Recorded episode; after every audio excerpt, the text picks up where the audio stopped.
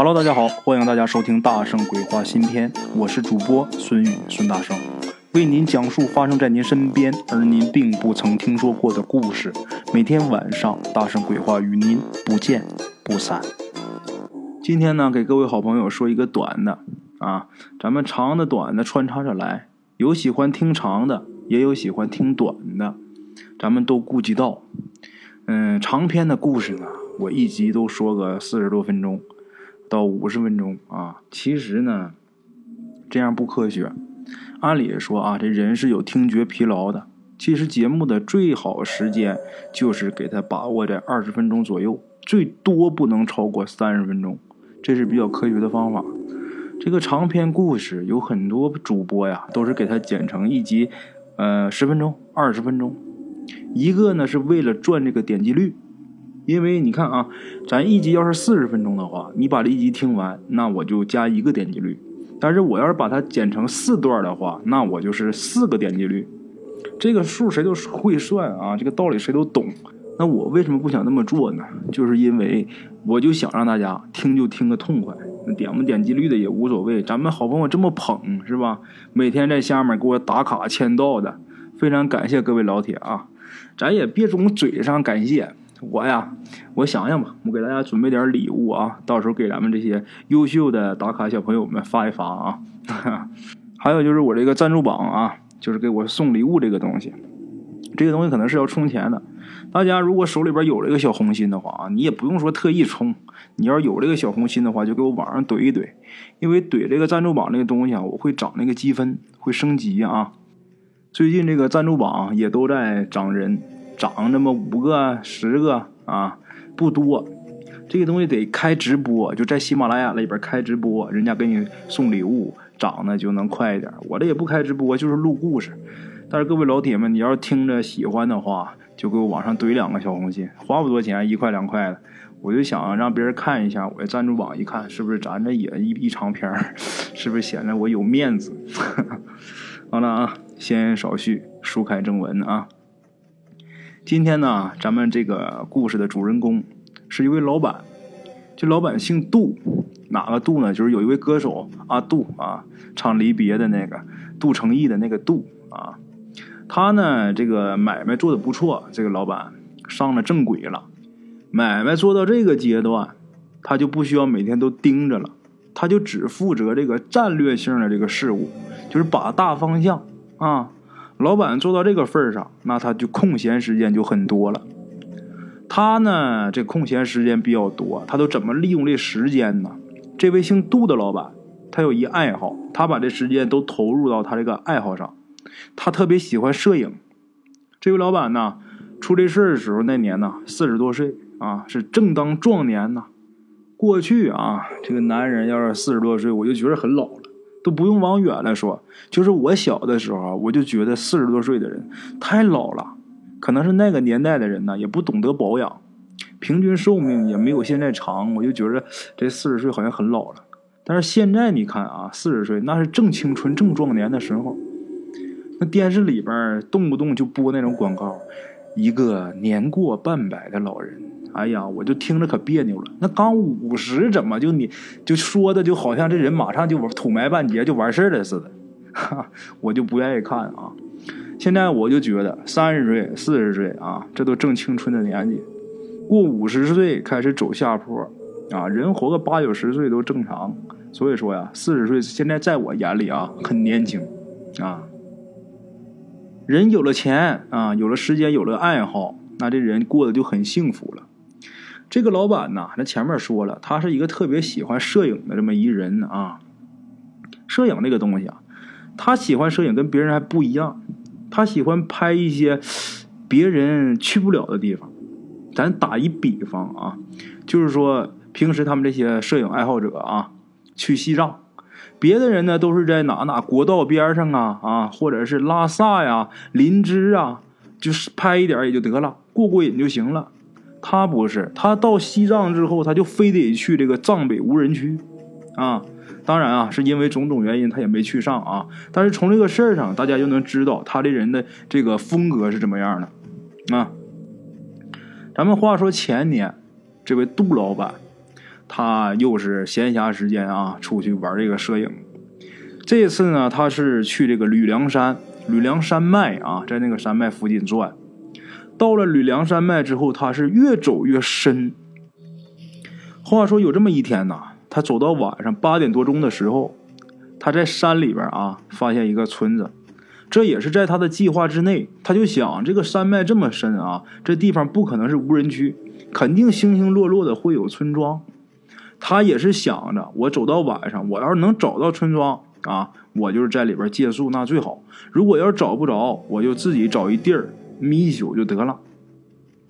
走到晚上八点多钟，他发现这个村子之后啊，他很高兴啊，因为啊，刚才这天呢就已经起风了。以这个杜老板他的经验，他常年在外边走，他有经验。以他的经验来说，这肯定是马上要来雨了。其实啊，他这时候都已经走到这个村子的附近了。他模模糊糊的看见前面有一片建筑，他才知道啊，这是个村子。但是呢，又一点灯都没有。这个村子，他也明白啊，像这种深山里边，有的地方根本就没有通电，或者说啊，他即便是通电了，这个村民晚上也舍不得开灯，所以他认为这很正常。这个村子没有亮很正常，他也就没在乎。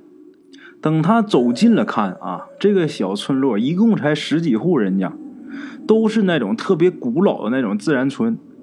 这个房子啊，基本上都是用石头砌的，没有砖头。过去啊，这种石头篓子房子那确实是很原始啊。他走到一家门口啊，敲了敲这家的院门，每家都有院子，这院墙也是石头垒的啊。敲敲这个院门，敲了半天，就听里边啊吱扭一声。应该是里边屋门开，他在这个院子外边就大声喊啊：“嘿，老乡，我是过路的，这要下雨了，我能借宿吗？”里边啊就传来一个声音：“去别人家。”听这个声音呢，甚是不耐烦呢，他也没敢多停，就走到下一家。咱们简短解说，他走了七八家，都是啊，这屋里边院里边啊，这屋门吱扭一声，然后告诉他去别人家。这个时候呢，他又走到这个村子的中部了啊，在这家啊敲了一敲门，他这回是拿手的当当的一拍门，这门自己就开了。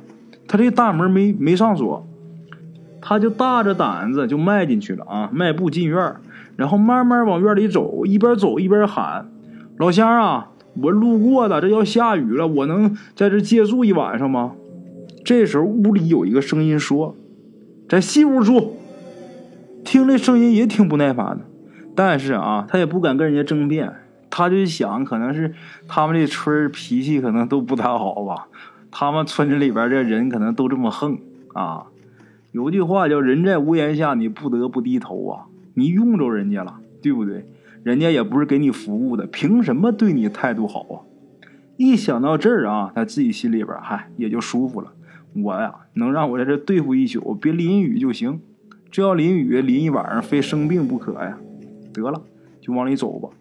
听那声音说让他去西屋住，怎么个西屋呢？他这房子也是连三间那种房子。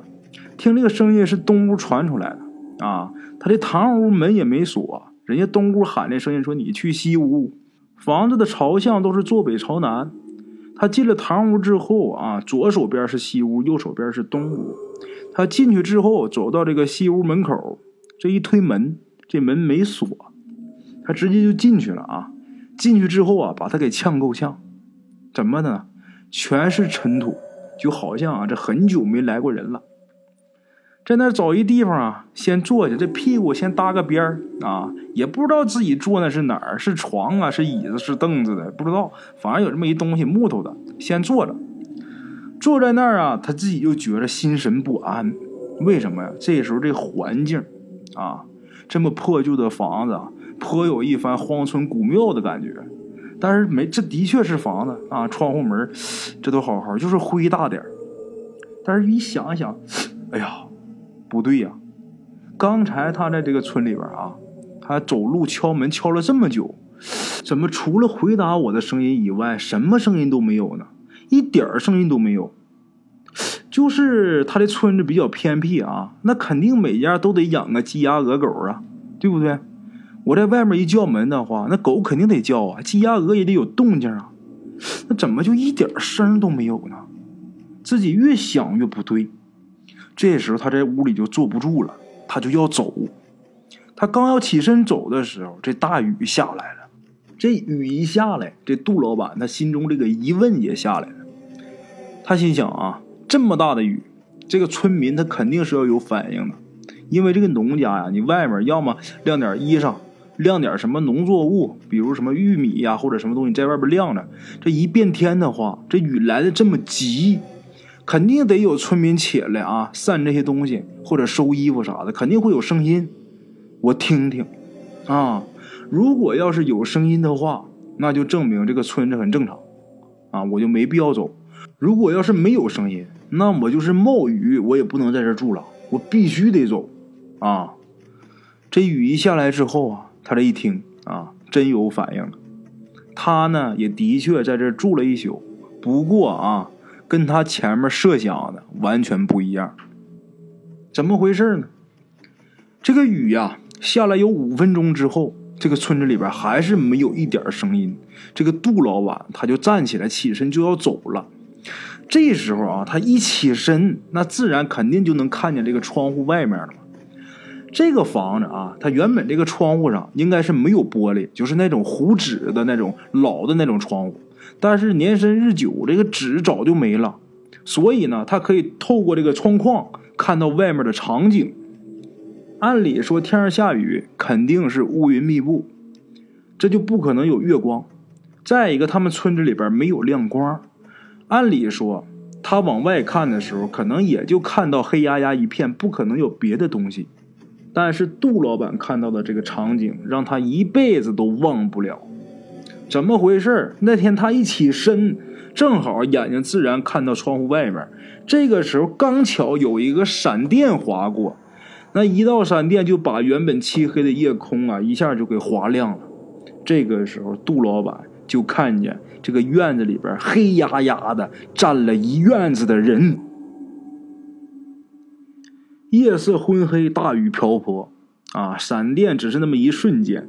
他在这个屋里边，虽说没看清那些人长什么样，但是他本能感觉到这些人都不是活人，因为这些人啊，一个个站的直挺挺的，但是又不是像军人那样啊，是呃非常立正、非常挺拔的。要是勉强描述的话，就是这些人很僵直的站着，而且一个挨着一个，是紧密的挤在一起，就把这个不大的院子都给占满了，而且都是面向他所在的这个屋子，一个个都是低着头，啊，那么说他是不是看错了？没有，接二连三的有闪电，这个杜老板是接二连三的确认，真把杜老板给吓尿了。真尿了，当时裤子全湿了，啊！好在哪儿呢？这些人只是站着，并没有要进屋的意思。杜老板这一宿连大气儿都没敢喘。那么咱们听故事的好朋友啊，就会有疑问：那他这么恐怖，他怎么没叫没怎么样？我跟大家讲，其实人真正恐怖的时候，叫不出来。杜老板当时就是坐以待毙。我也不叫，我也不出声，大气儿不敢喘，眼睛都不往外看，缩在一个角落里边，就低着头，微微的喘气，坐以待毙。你们要是进来，你就弄死我，就弄死我，我都不挣扎。人当时就已经那个状态啊，人就已经完全放弃了，都没有什么求生的欲望了，真吓傻了，那是真吓了，真害怕了。杜老板自己都不知道自己这一宿是怎么挨过来的。